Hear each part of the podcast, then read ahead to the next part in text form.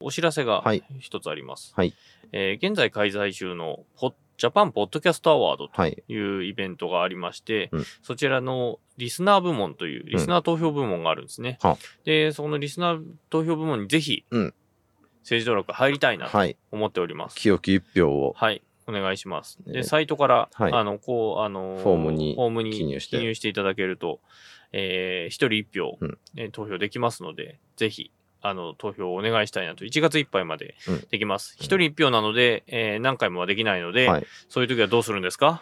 家族やお友達、はい。ね、ご近所の皆さんに、はい。はい。ぜひ政治登録で一票を入れてくれと、はい。お願いを。広げてくださはい、い。広げて、輪を広げていただいて、本当に皆さんのね、一人一人の行動が、うん一人が一票、一人に頼めば二票になると。はい三人に頼めば三票になると。で、その三人がさらにもう一人に広げていくと、えーそれが六票になるということで、皆さんに広げて広げて押し上げていただきたいなというふうに思っております。はいはい。ぜひ投票をよろしくお願いします。はい。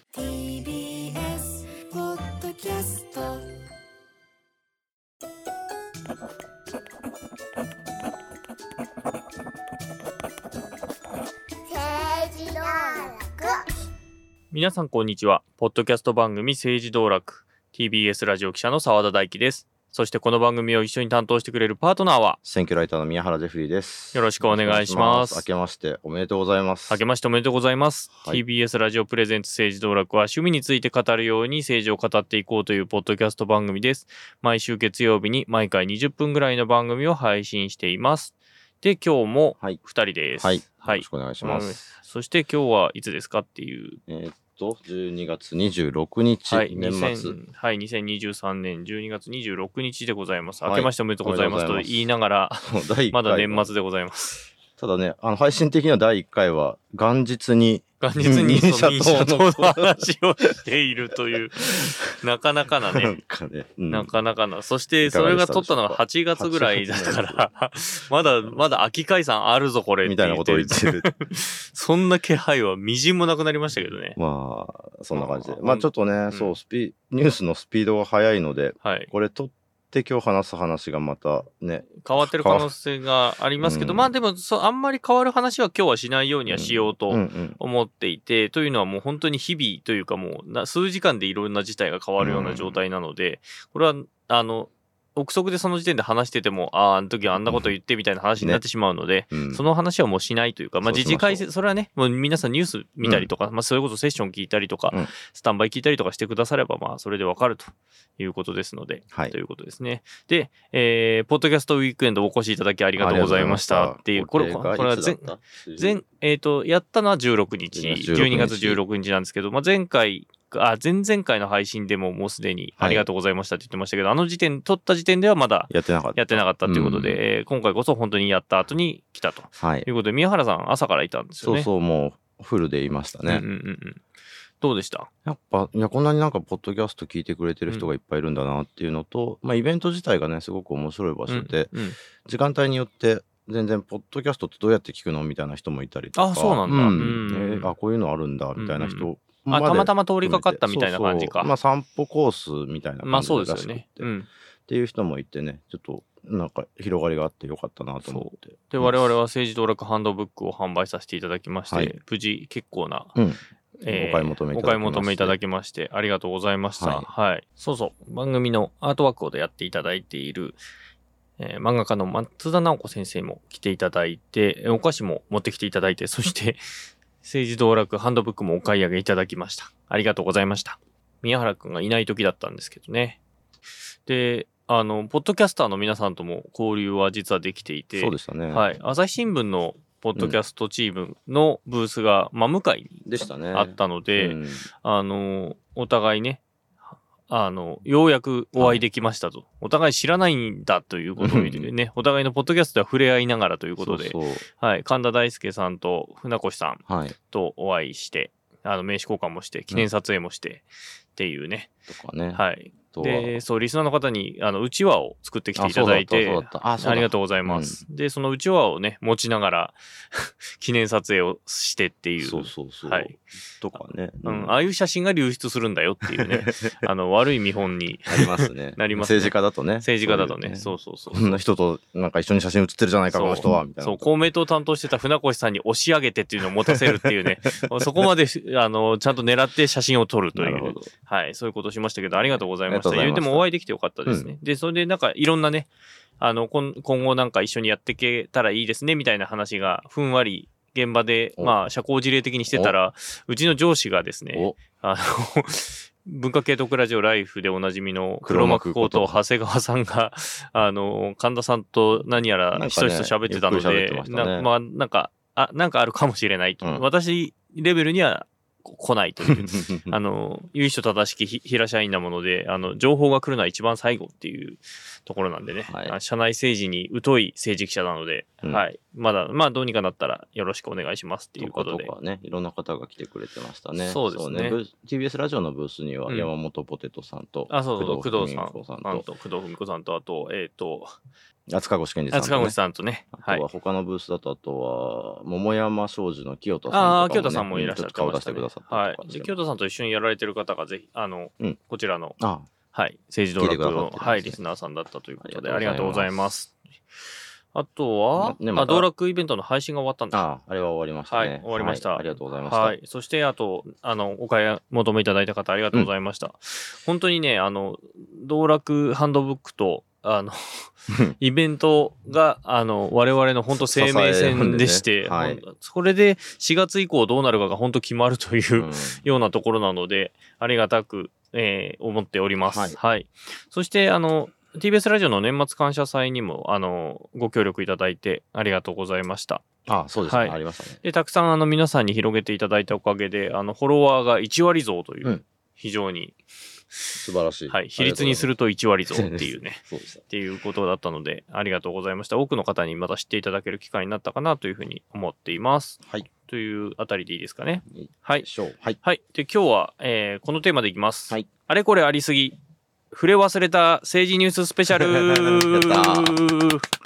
ということで、はい。まあ、あの、大体、まあ、何度か言ってると思うんですけど、この番組は大体月1収録なんですけど、あの、前回はちょっとイレギュラーなことがあったので、はいちょっと珍しく2週に1回収録になったんですけど、ここのところでもね、ずっと、その1ヶ月に1回ぐらい、まあ、その時々のニュースを触れてった方がいいなと思うようになっていて、うん触れるようにしてるんですけど、ちょっとそれでも触れ忘れてることが結構あったので、ねまあ、それをまあ、まとめて、えー今回やってみようかなというふうにそうそう思ってます終。わった後ね、二人で、あ、この話し忘れたね、みたいな。そうそうよくありそうそうそうますよね。でお互い、あの、まあ日々連絡をしなし合いながら、この話できるね、この話できるねっていうのがどんどん溜まっていったので、まあ、それをまとめて放出しようかなというふうに思っています。はい。まず一つ、えー神道ができましたと。はい。教育無償化を実現する会お。勉強会みたいな、うん。あの、政党名なんですけど、えー作ったのが、えーそれこそ前回のはい。えー民社党特集につながる国民民主党うん。から離党した、はい。えー前原さんを中心に作られた政党でして、た。はい。はい。で、まあ、この間、えっ、と、10えっ、と、臨時国会の最終盤に一応作られて、うんまあ、会見自体は行われてたんですけど、えー先週、収録で日で言うと先週、えー先週21日に、はい。えーけ決闘の会見が開かれて、はい。まあ、政党としてある種、まあ、ご挨拶をしたとうんいうことになります。はい決闘したのは、あの、12月の半ばぐらいだったそうなんですけど、ということで、どうでしょうか？メンバーが、えメンバーが、えーと、前原誠二さん、ん。斉藤アレックスさん、うん鈴木敦さん、うん徳永久さんと、えー、加田由紀子さんか。はいで合計5人ですね。はい。はいで、。徳永さんだけが、えー立憲から離党してきているとはい。いうことですね。まあ、厳密に言うと立憲の後に、えー一旦無所属になってそこから来たっていうことですね。はい。ということでどうでしょう？なんで、なんで12月に浸透できるんですか？っていうか、なんでこの浸透できたんですか？みたいな話もまあそうですね。まあ、まあちょっと触れてはいるんですよね。9月ぐらいにうん代表選が、国民民主の代表選があって、はいまあその時に路線対立がまあかなり明白になったと。はい。まあ明白っていうかまあ前からあった対立ではあるんですけど、まあそれが、顕在化した化したってことですかね。うんまあそれで、うん、玉木さんが、えー今の、うん 今のっていうとあれなんですけど、あの、この政治と、自民党の政治と金問題が出てくる前の段階では、はい。自民党にトリガー条項をきっかけに、えー寄っていってたんですね。で、そのタイミングで、えーもうそこにはついていけんとはい。いうことで、まあ離党という流れになったんですけど、まあ今の話がむちゃくそ大きくなっていて、うんえー国民民主党すら、えー内閣不信任決議案をに賛同せざるを得ないという状況になり、はい。結局あのトリガー条項の話がポシャりそうなので、うん 結局これはあれなのではという、離党損なのではとちょっと思ったりもしますが、まあそんな感じになってると。まあ、まあね、前原さんね。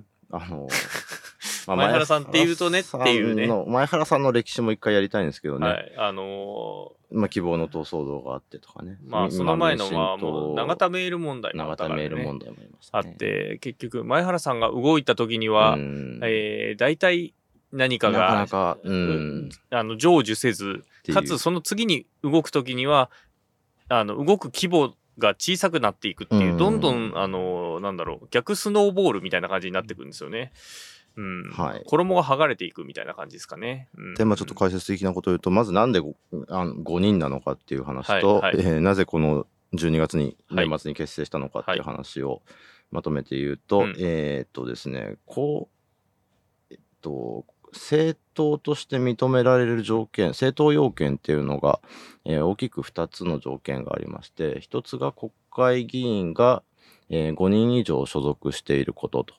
えーもう一つは直近の国政選挙で全国で5%以上の得票を得ていること。まあ、このどちらかの条件を満たしている必要があるんですね。あの、国会で、政党として認められる要件としては。で、まあ、その今回はこの5人を集めたので、その教育無償化を実現する会は政党として認められると。で、政党として認められるとどんなことが起きるかというと、えー政党助成金を受け取ることができるということです。で、まあ、政治と金の問題はいろいろ問題になってるんですけれども、えっ、と、まあ、各政党にですね、その得票率であるとか、え議席に応じて、えー税金からお金が支払われるんですけれども、その対象になると。でその対象になるのが、えーまあ、12月末時点で、えー政党として存在しているっていうことが要件になるということで、まあ、ギリギリ滑り込みで、えー年末に 5, 5人集めて政党を作ったというふうに、えー見るのが自然なんじゃないかなということでしょうかね。はい。民主党政権の末期とかも、うん。っいろんな政党が12月にできるってていいううねね。ことがありまししたよね。た。はい。でやっぱりあれ5人は2%です。なので、うんえーだから例えば社民党とか、うんえーなんだ N 党 N 党参とか参政党とかは2%要件の方を満たしているので5人いないけど、うん政党にはなっているということですね。。はい。はい。で、これもう、滋賀京都連合って言われてますよね。ほあのー鈴木敦さんが神奈川なんですけど、はいそれ以外はみんな滋賀と京都なのう。で、そうですね。はい。なんなら前原さん以外はみんな滋賀なので、そっかそっか。はいということで、えーまあ、滋賀京都連合、そして、立ち位置的には維新にも近いという、そうですね。はいまあ、ただ、まあ、維新と並び立つのかっていう加田さんもいるから、うーんどうなんだっていうのはね、ありつつというところではありますが、果たしてという、うん。果たしてですね。はい。まあね、直近でまた、い今月1月には京都の市長選挙もあるので、そこを踏まえてどんな動きになるのかみたいな話ですね。はい続いて、えー自見大臣足抜けできず足抜けとは。とはっていうことなんですけども、うんあのー今、えーまあ、12月の下旬なんですけれど、その自民党の政治資金パーティーをめぐる問題で、うんえー安倍派と二階派、はい。えー清和研究会と、えー、止水会が、えーそれぞれ、えー強制捜査を受けているわけなんですけれど、まあ、あの、清和研究会の人たちはもうみんな、えー副大臣賞は辞めるとはい。いうことになりましたので、まあ、か閣内にはいないわけなんですけれど、うんえーところが、あの、二階派に関しては、はい。いる、かつ、うんかつ法務大臣だったっていうことで、まあ。一つ問題になって、小泉さんは、えー捜査の翌日かな、うんで、離党をすると、あ、離党じゃない、えっ、と、派閥を退会するとはいいうことをしました。で、えー問題になってるのはもう一人で、えー万博担当大臣の自見花子さんも二階派はい。だったんですね。ただ、あのーまあ、小泉さんとだいぶ状況が違うのは、うん小泉さんに関しては、派閥の、えー捜査を担当している、まあ、検察の、検検事長の、えー指揮権はい。を、えーまあ担当行使できる、うんえー法務大臣、まあ、所管大臣なんですよね。うんなので、えーそことの関係、つまり所管大臣が、えー自らの派閥に強制捜査がされているという状況で、かなりそれは、あの、まずいのではないか、道義的にまずいのではないかということがあったので、まあ辞めたっていうところはあるんですけど、うんえー自民さんに関しては万博担当大臣なので、別に関係ねえじゃんっていう話もあり、まあそうですね。はい。で、そうなんですよね。うんっていうのがあったんで、どうするかと思ったんですけれども、はいえーお辞めになったとうん。いうことですね。22日22日。はい。はい。にお辞めになりましたという会見をしました。うん。ところが、ところが。会見の直後に、うんえーえー記者に、えー、番記者ですね。はい。幹事社からメールが回ってきまして、なぜかという、何かというと、うんえー認めてませんと。ほえー武田事務総長、二階派の武田事務総長から回ってきましたね。う。うん。えー離党、あ、離党じゃない、派閥の大会認めませんと。ほで、かつ、えー自民さんは、えー派閥の幹部に相談して、う。うん。了承を得ましたとうん。うん。いうふうに会見で言ってたんだけど、いや、相談されてません。ほ不穏な、不穏な感じになりまして、う。いやー、えー、って思いましただからそのメールが来た時点で、えさっき言ってることと違ってんだけどっていう。しかも、えー二階さんにも電話して了承を得ましたって言ってたんですよ。はい会見で。うん。どっちやねんと。思ったらその夕方にうん、朝日新聞が記事に書きましたね。これはびっくりしましたね。あれ、何でしたっけ？読んでみましょう。はい。えっ、と、二階さんの言葉としてこういうことが書いてある。大臣になりたいときは、ワンワンと言って礼儀を知らない。で、小泉氏大会のタイミングで、えー自民氏の派閥離脱の意向が報じられると、二階氏は、まあ、そのように言ったと。で派閥の同志がおってどれだけ助かってるのか、大臣はそのまま派閥は離脱はおかしいと。うん二階氏の怒りは収まる様子がなかったというと書いてありますね。うんワンワンって。で、それはでもね、その記事の時系列で言うと、うんその小泉さんが辞めるっていうタイタイミングが多分か、えー水曜か、はいと。かなんですよ。はい。で、そのタイミングで、まあ、二階、いや、二階さんじゃない、えっと、自見さんも辞めるみたいな報道が出て、はいで会見をがあったのそのさらに2日後なので、うんの金曜日なので、まあ、その時はそう言ってたけどって話なのかなとも思いつつ、ただ、うんメールで回ってきたから、これどっちなんだろうな、みたいなうん。感じでしたけどね。で、まあ今の時点でも、あの、受理されたという話は聞かないんですが、で、えー今日26日の火曜日で閣議後の会見があるんで、そこで自見さんも聞かれたんですけれども、うん。私はもう、えー二階さんにも電話してると。はあ。一義的に最初に言ったのは、えー参議院のうん。派閥の、派閥の参議院が一応直属の上になるので、それで中曽根さんに言ったんだとうん。いうふうに言っていて、えーで、中曽根さん経由で、まあ、幹部で回してて、かつ二階さんにも直接その当日の朝に電話しましたよっていうふうには言ってるんですよね。で、その先についてはもうあと派閥のことなので私には分かりかねますというふうに言っていました。うん。はい。ねえ。やヤクザかと思ったんですよちょっとねえ。いや、そもそも派閥って何かっていう問題って、で最近、その岸田さんは、その政策集団っていう言い方をしてるじゃないしですか。てますね。要するに、まあ、勉強会の手を取っているわけですよね。に、うん、あの、やめますよって言って簡単にやめられない世界になってるっていう、なかなか、ブラックバイトみたいになね。やっぱ人事の組織は人形集団みたいな感じでね、ねえちょっとなってますね。うんまあまあ実際のところね、その派閥の枠でもっって、あの大臣ポストが割り当てられてっていう、まあ、実際、まあ、副大臣、政務官あたりのポストの方がより、まあ、派閥均衡が取られがちっていう感じはしますけどね。あまあ、あとは、あと、うん。党所党役員ですかね。あたりっていう感じ。で。ね、多分、まあ、あのー総ざらいの時に多分言ったと思うんですけど、自民さんは、うん。えーいわゆる参院枠でもなないし、派閥枠でもないし、いわゆる女性枠とされる、うんまあ、それも、それもどうかと個人的には思いますが、ねうんそこの枠で多分抜擢されているので、うん多分派閥の影響はあまりない。まあ、結果的にその派閥のね、均衡の中のにはインクルードされるんだけど、うんあの、人の、人繰り的には小泉さんとはちょっと違うんですよね。うんあの、入閣の仕方が多分。あの、岸田さん一本釣りの形だと思うので。ねだから、まあ多分ご本人の意識としてもきっとそうだから、うんまあ、辞めるっていうことがあって、うんうんとりあえずね、今は無派閥の方がいいなっていう計算にはきっとなると思てうし。、はい。で、自民さんの場合は基本、あえっ、と、医師会うんの、えー広報はい。でもあるので、あの、お金を集めるのもそんなに苦労しない側の人でもあるので、派閥にいるメリットって実はそんなにないじゃないんですよね。うん人事の面でも含めてもっていうまあ、ことですね。選挙でもまあ同様ですよね。はいうんなので、っていうこともあるのかなと。うんいろいろまあ邪推はしますけれど、えーこれが配信されてることに、頃には足抜けできているのかというなんかとこですね。はい要注目ということで。ちょっとびっくりしましたね。ねびっくりした。ワンワンって。やめられないんだっていう、ね。でもまあ、でも記者的には、あいいフレーズもらったって思ったなんだろういなって思いやーながら。朝日新聞グッジョブな感じですね。は。はいい。続いて。続いて、はい。自民党の新人事決まるとはい。いうことで、えーさっきの話に関連してなんですけれども、萩生田政調会長、それから武田、あー武田じゃない、高木国対委員長が、はいあーまあ、安倍派の幹部であったということで、交代になったと。はい。えーどうも萩生田さんはもうしばらくやってくれみたいなことを、うん。えー岸田さんから言われてたみたいなんですが、いまあ、自ら辞めるということになりました。ということで、新しい、えー政調会長、はいそれから、あと、そうだ、もう一人、えー世耕さん、世耕参院幹事長も辞めたとはい。いうことですね。で、えー収録時点では、えー世耕さんの後任は決まってませんうん。ということなんですけれども、新しい政調会長と国対委員長が決まりましたということで、はい。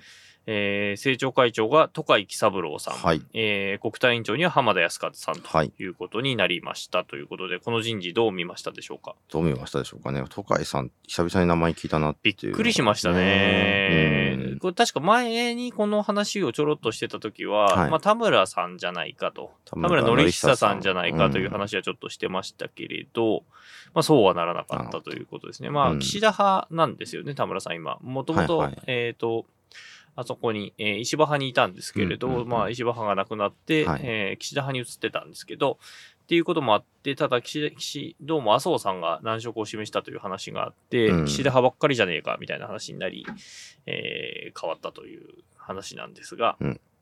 はい。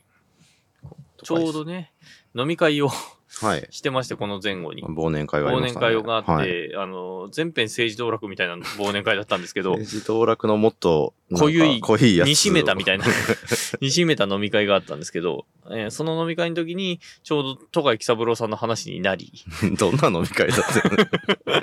そしたらその翌日に、うんあの、せ新政調会長戸貝喜三郎さんって出て、はあおーって一部界隈がざわつくということがありましたけども、まあ、どんな人戸貝さん何者かというと、えー現在75歳です。で、お父さんの、えー元三郎さん、はい。はい、も、えー衆議院議員とはい。いうことですね。で、ご本人は、えー早稲田を出て建築士うんをやられていて、その後に、えー安倍晋太郎さん、えー安倍晋三さんのお父さんの秘書になった後で、えー1986年に父を継いで、えー初当選とはい。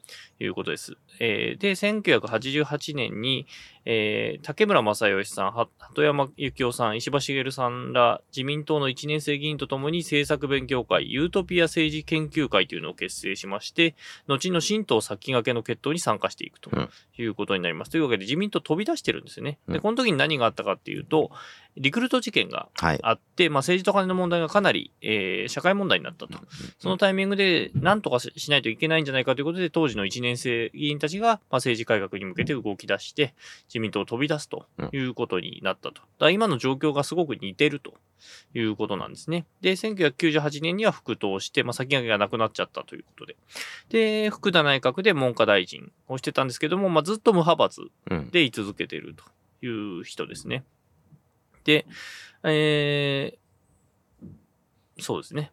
はい。はい。で、まあ、なった理由の、その、声かけられた直後に官邸に来た時に話してたのは、その、私は政治改革うん。に、まあ、あの、まあ、思いがあるとはい。いうこともおっしゃってて、リクルート事件の時に、まあ、自分たちがそういう動きをしたっていうことも含めて、えー、の、まあ、声かけなんじゃないかということは言っていて、うんまあ、政治改革に関してはかなり強い思いはあると。うんまあ、それで、岸田さんもなんか、えー今日の時点ですけれども、えーに12月26日時点では、うん政治と金の問題の改革の組織を立ち上げるということは言ってますので、まあ、それが結実するのかと。うんまあ、実際この問題がきっかけでね、あのーいろんな法律が変わったり、選挙制度が変わったりしてますので、もともとのそのリクルート事件の時にですね、まあ、その、それに近い動きになるのかならないのかっていうのも含めて見なきゃいけない。まあ、その中で、戸川喜三郎さんという人が、やっぱり、名前が出てきたっていうところは、ちょっと、お、界隈はざわつくという。なるほどね。うん。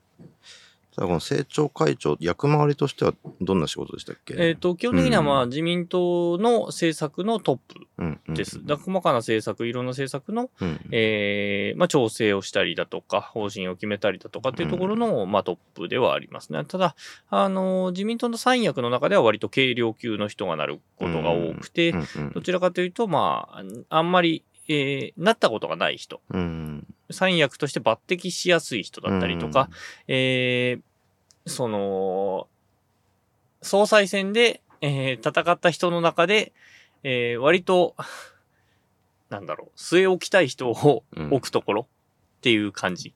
あの、お、重んじる、重んじざるを得ない場合は幹事長につけるんですけど、うんうん。そうじゃない人として、当てがう職としても実は置かれていると。いう印象ですね、僕個人としてはね。うん結構重要なポストではあるんだけど、ううんん。いや結構党内に基盤があるのかなっていうとちょっと難しい人なきようにき思えるのでそうですねそういった。調整役でどういうれぐらいね力量が発揮できるのかっていうのは、ちょっと、うん、気になるところそうですね。グループがあるわけではないからっていうところではありますね。まあ、総務会よりは重鎮じゃない人を置くっていう感じはします。うん総務会長よりはっね。で、はい。新国対委員長には浜田康和さん、はい。68歳です。で、こちらは、お父さんは浜子さんこと浜田光一さんはい。です。元衆議院議員。はい。はい。で、渡辺道夫さんの秘書を経て、1993年に初当選ということで、岸田総理と当選同期とうん。いうことですね。で、麻生内閣で、えー防衛大臣で初入閣しましたということで、まあ、どちらかというと防衛族かなという防衛大臣何。回かやってますよねもう何回かやってますねうんで、直前の防衛大臣でした。はいはい。今年の秋までっていうことですね。で、以前にも触れました、ギーンズのメンバーっていう。えっ、とバンドですねバンドですね。はい国会議員の、えー、誰だ？えーと、今、官房長官、林官房長官とかですね。松山正治さんとかですね、うん今もう、えー議員を辞めになりましたけど、小野木八郎さんとかですね、はいまあ、その人たちが参加している、えー議員のバンド。うん前、昔は山本一太さんとかもいたという、そのバンドのメンバーとはいいうことで、楽器が弾けるよと。で、やえーこの人も無派閥です。あ、二人とも無派閥です。そうですねはいうんなので、まあ、無派無派閥から、まあ、選抜したんだなというふうには思いますね。で、どちらかというと、国体というイメージはあまりない人ではあるものの、うんあ政権交代直前の、えー国対委員長だったんですよね。2012年。12年あそっちのはい。せ要するに、はい。えー民主党から自民党に変わるタイミングでの安倍さんが、うん。えー総裁に返り咲いた時のはい。国対委員長はいを数ヶ月やってたという人で、で、まあ、この人をつけるかどうかの、まあ、問題になってた一つが、うん。あの、要するに国対ずっとやってた人じゃないので、はい。えーあんまり、えー詳しくないと。うん。なので、うん。詳しい人を入れろと、うん。浜田さんはどうも要望してたんですね。はい。その人が、緑川さんという、はい。えー秋田選出の、えー自民党の議員なんですけども、その人はずっとまあ、それこそ、えーえー高木さんうんも支えてたんです。前の国対委員長ね、前の国対委員長。はいところが、その、変わるタイミングで、えー変わるタイミングというか、えー途中のタイミングで、えー外されたんですね。うん国対委員長代理を。はい。あの、代理というポストで支えてたんですけど、うんえー外されたと。なぜかというと、えー外した人がいますと。うん。それは麻生さん。またか。はい。で、麻生さんの派閥にいたんですけれど、緑川さんは、うん。えーそれこそ安倍敏子さんとか、この間副大臣で入った、はい。あとは、えっ、と、あの人、佐藤さん。佐藤弁佐藤弁さん。はい佐藤勉さん。うはい。が、あーあ、あのー麻生派を離脱するタイミングではい一緒に離脱したということがあって、麻生さんの覚えがすごくめでたくないうん。っていうことで、あいつは外せっていうふうにうん。言われてたんですね。で、うんそれで外されたんですけれど、ただ、その人がいなくなった瞬間に、あの、高木国体がガッタガタになるというか、うん。もうじ事実上だから裏回しをしてたのは緑川さんだったっていう。まあこれはもう国体取材してる人だったらみんな知っていることなんですけど、だからその人を絶対入れろというふうにどうも浜田さんは要望していて、それが条件にしてた。うんで、そこをまあ麻生さんが飲む形になって、うんえー結果的にこうなったということですね。はいなので、まあ、国対委員長としては、あー久々だし、うんあんまり国対族ではないけれど、ど。あ、まあ、回るようにはなるなと。うん。つまり、緑川さんが帰ってきたからというう。ん、しかも、えー野党の筆頭である安住淳さんとも非常にいい関係というか、うんもともとそのつながりが、記者記者時代からあつながりがどうもあるようでなる、ほど。なので、話せる間柄話せる間柄うんになるので、まあ、与野党の国対委員長は、まあ、とりあえず、うん正常化はするといなう。ことにはなりそうかなというふうには思います。で、二人とも、えー石破さんに近かった時期がうん。あって、まあ、都海さんは石破さんと一緒にうん。飛び出してる側ですし、したねうんはい。で、えー浜田さんは、あの、無派閥連絡会という、あの、石破派の前身になる、あうんの、無派閥議員で集まった、えーグループに参加していたとはいはいいうこともあって、いいたんですけれども、石破さんからど二人とも若干距離を置いているうん。うん二人でもある。そして二人とも野田聖子さんのうん総裁選での推薦人になっているということで、特に浜田さんは野田選対でかなり推薦人を集める側をうんうんずっとやっていて、うん。あの、ずっとひある意味非主流で居続けてた人なんですよね。ちゃんで、非主流ポジションでいながら、えー重用されてきた人でもあるという、まあ、稀有な存在ではあるという、兄貴肌な感じで、うんはい。ですね。で、二人とも選択的夫婦別姓議連うん。の人でして。えーその会長が浜田さん。うんで、えーそこのメンバーに戸川喜三郎さんもいてっていう感じなので、うん。どっちも重鎮でありながら、割とそちらの、えーうんところは、えートラディショナルではないというところ。ですね。はい。はい。で、えーっと、もう一人、自民党の人事で言うと、えー参議院幹事長の世耕さんも、えーお辞めになってますが、これは、これはまだ、えっ、と、現時点では公認が出ていないうん。ということですね。調整が難しい感じなんですかね。うん、まあ、これも、あの、以前も少し話したかもしれないんですけど、参議院での派閥内のパワーバランスがあって、ん。っていう問題がありますね。あそこは、えー、参議院茂木派、うんえー参議院安倍派、うん参議院岸田派が、まあ、割と拮抗しているとうん。いう状況にあるので、まあ、その中で人を、今、参議院の会長というのが、えー平成権の、えー、ダモ的派の、えー関口さんがついていて、参議院国対委員長と参議院幹事長が、えー安倍、旧安倍派からでしたんですね。世耕さんと野上さんが出ていて、はいはい。で、えー参議院の精神会長、うん。いわゆる政調会長にあたるポストは、松山正治さうんん、議員図のメンバーの、この人はさ、あの、岸田派なので、あの、その、本当にそのバランスでできていたんだけど、ど。まあ、それが崩れたっていうことなので、そこに誰入れるか、そう、岸田派でいいのかみたいな話とか崩れたところで安倍派を入れるわけにもいいかないし。から、じゃあ麻生派から誰か出せるのかみたいな話になるけど、麻生派の割と重鎮の人たちっていうのは、あの、それこそ、えー、竹見慶三さんとかみたいに閣内に入っちゃってたりするので、うんうんうん参議院の。